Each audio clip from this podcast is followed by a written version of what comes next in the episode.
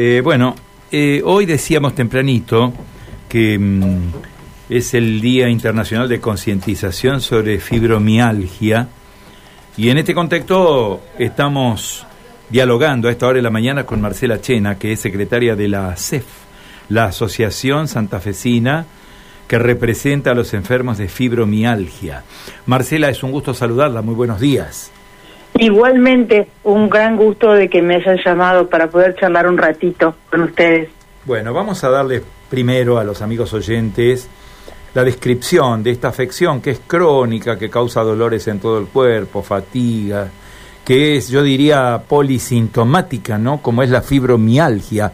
¿Qué le podemos decir a los amigos oyentes para describir este, este trastorno? Bueno, sí, eh, creo que ya lo describiste un poco y que es una patología bastante difícil de diagnosticar. Eh, se, se caracteriza por tener dolores generalizados en el cuerpo y ya cuando tenemos esos dolores por más de tres meses, tenemos que sospechar que puede ser una fibromialgia. A veces este, se tarda años en diagnosticar porque uno cree que empieza con un dolor y va al médico, el médico lo manda al traumatólogo, el traumatólogo le manda sesiones de fisioterapia y así vamos rondando hasta que eh, el traumatólogo dice, bueno, ¿por qué no consultas a un eh, reumatólogo? Y el reumatólogo es el, el profesional que está capacitado para diagnosticarla. En realidad la fibromialgia no es una enfermedad que se diagnostique por un estudio, no sabe ningún estudio. Eh, entonces el reumatólogo lo que hace es, por descarte, eh, empieza a hacer estudios donde eh, descarta la posibilidad de lupus, de artrosis, de artritis, de alguna otra enfermedad reumatológica y cuando mm, este, va descartando esas patologías llega a la conclusión, aparte de otros estudios, exámenes físicos, que tenemos fibromialgia. Es bastante difícil de diagnosticar. Eh, Marcela, le hago una consulta que tiene que ver con el origen de esta enfermedad. ¿Cuál es la causa? ¿Cuál es la etiología eh, que produce la fibromialgia? ¿Cuáles son, eh, digamos, los fundamentos en los cuales se asienta la aparición de esta enfermedad? Bueno, en realidad no hay algo puntual, pero se ha investigado y por ahí deviene o se despierta después de un trauma, después de un duelo, uno puede haber perdido el trabajo, puede ser un divorcio, un duelo familiar muy importante, eh, una pérdida, de lo que pueda ser, ¿eh?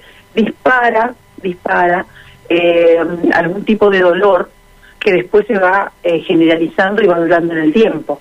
El cuerpo habla.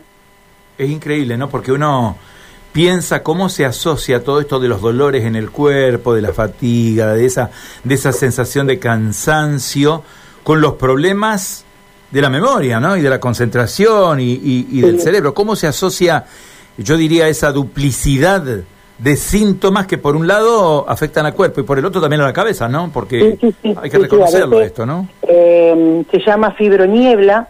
Eh, nosotros este, a veces queremos decir algo y y no nos sale, como que, bueno, es peor porque nos ponemos nerviosos o nos olvidamos de, de las cosas. Eh, hay distintas, ¿no? Eh, nosotros decimos eh, que somos como una huella digital.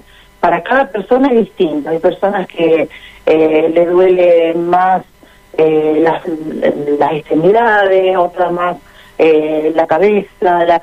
Y hay, por ejemplo, yo, yo siempre digo, tengo hoy un dolor itinerante eh, se va corriendo el dolor y el dolor se queda, se queda por un tiempo eh, en las piernas, en las piernas, bueno, entonces eh, como de hidroterapia, este, uno trabaja sobre eso y va pasando, pero se traslada a otro lado el dolor.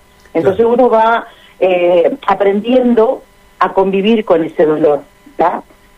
Marcela, le pregunto, mm, usted está hablando de dolor, ¿no? Y esto lo, debe ser lo más lo más incómodo para un ser humano que necesita actividad en lo físico, actividad laboral, que tiene un medio de vida. ¿Cómo se trata la fibromialgia? ¿Cómo hace, por ejemplo, un paciente para, para terminar con este dolor o por lo menos para aliviarlo, para poder desarrollar sus actividades normales día por día?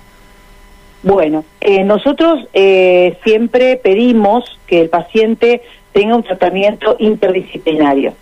Eh, una vez que la patología está eh, determinada, ya sabemos que tenemos fibromialgia, eh, tenemos que seguir, tenemos que tener un seguimiento con el reumatólogo, una buena terapia que puede ser psicológica o psiquiátrica, otra terapia que puede ser elegida por el paciente. yo comentaba recién que hago hidroterapia en un agua a una temperatura ideal. hay gente que hace pilates, yoga, eh, terapias, este, eh, algunas otras terapias holísticas, eh, todo, todo, todo sirve si a la, a la persona, si el paciente le sirve, todo está bien. Pero con respecto a mm, la medicina tradicional, está bueno eh, consultar a los demás profesionales porque mm, una forma de transitar el dolor es aceptarlo está, yo tengo dolor hoy y eh, por el momento creo que va a seguir el dolor. ¿Qué hago con este dolor? ¿Me tiro en la cama a llorar y a que me siga doliendo o salgo a vivir con este dolor? Bueno, eh, de la única forma que se puede hacer esto, salir a vivir con el dolor y aceptarlo, es tener una buena terapia psicológica, psiquiátrica, charlar mucho con el reumatólogo, en el clínico, este, eh, hacerme análisis, porque también, por ejemplo, la falta de vitamina D hace que duela que duelan los músculos. Entonces, uno tiene que tener una buena alimentación. Eh, así que, bueno, es un tratamiento que uno tiene que eh, hacerlo en conjunto. otra cosa muy importante es hacer que la familia entienda lo que nos pasa, muchas veces nos dicen, pero vos se te ve bárbara, eh, estás bien, eh, nos ven físicamente bien, pero el dolor está dentro, el dolor está dentro. Eh, o nos ven a veces que estamos mal y dicen, bueno, date una ducha caliente y acostate. A veces el agua nos duele, la sábana nos duele en el cuerpo. Entonces hay momentos que uno no sabe cómo estar, cómo ponerse. Es algo difícil de explicar el dolor. Eh, Marcela, le hago una, última pregunta y tiene que ver con, somos personas, ¿no? Tenemos etapas en la vida, eh, tenemos una etapa de vida mm, infantil, tenemos una etapa de vida adolescente, somos adultos luego, somos personas mayores. ¿Hay, ¿Hay algún sector etario que tiene el mayor riesgo con esta enfermedad o hay algún segmento poblacional, mujeres, hombres? Eh, ¿A quiénes afecta más? ¿Cuál es el, ¿Cuál es el diagnóstico que ustedes tienen desde lo estadístico, no? Bueno, estadística eh, en la Argentina particularmente no hay, por eso estamos luchando un poco porque eh, es una enfermedad, eh, si bien reconocida por la Organización Mundial de la Salud hace muchos años, acá en Santa Fe, o principalmente voy a hablar de Santa Fe, que es lo que conozco, eh, no es muy reconocida, tenemos que luchar mucho eh, en la parte gubernamental eh, para pedir una licencia, eh, es, un, es, una, es algo que, bueno, que, que, daría para otra charla eso, ¿no? Pero con respecto a quién este, afecta más, es a la, a la mujer. La mujer más de un 90%. El resto pueden ser hombres, eh, porque hay, lo que pasa es que el hombre no se sabe mucho porque a veces siente dolores y no y no lo dice. Sigue adelante este tiene que trabajar culturalmente. Entonces este pero sí en más del 90% son mujeres el resto pueden ser hombres y hay hasta niños y adolescentes.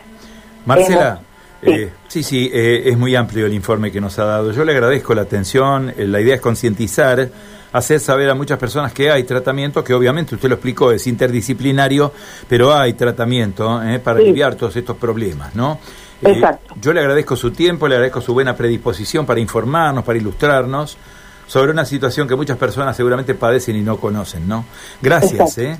No, no, gracias a ustedes porque esto esto nos ayuda muchísimo para que la gente sepa que la FED existe, eh, que bueno, los esperamos hoy en la peatonal porque hoy es el Día Internacional de la Fibromialgia y hacemos todos los años una visibilización para concientizar qué es lo que podemos hacer, eh, cómo podemos charlar, cuándo nos reunimos.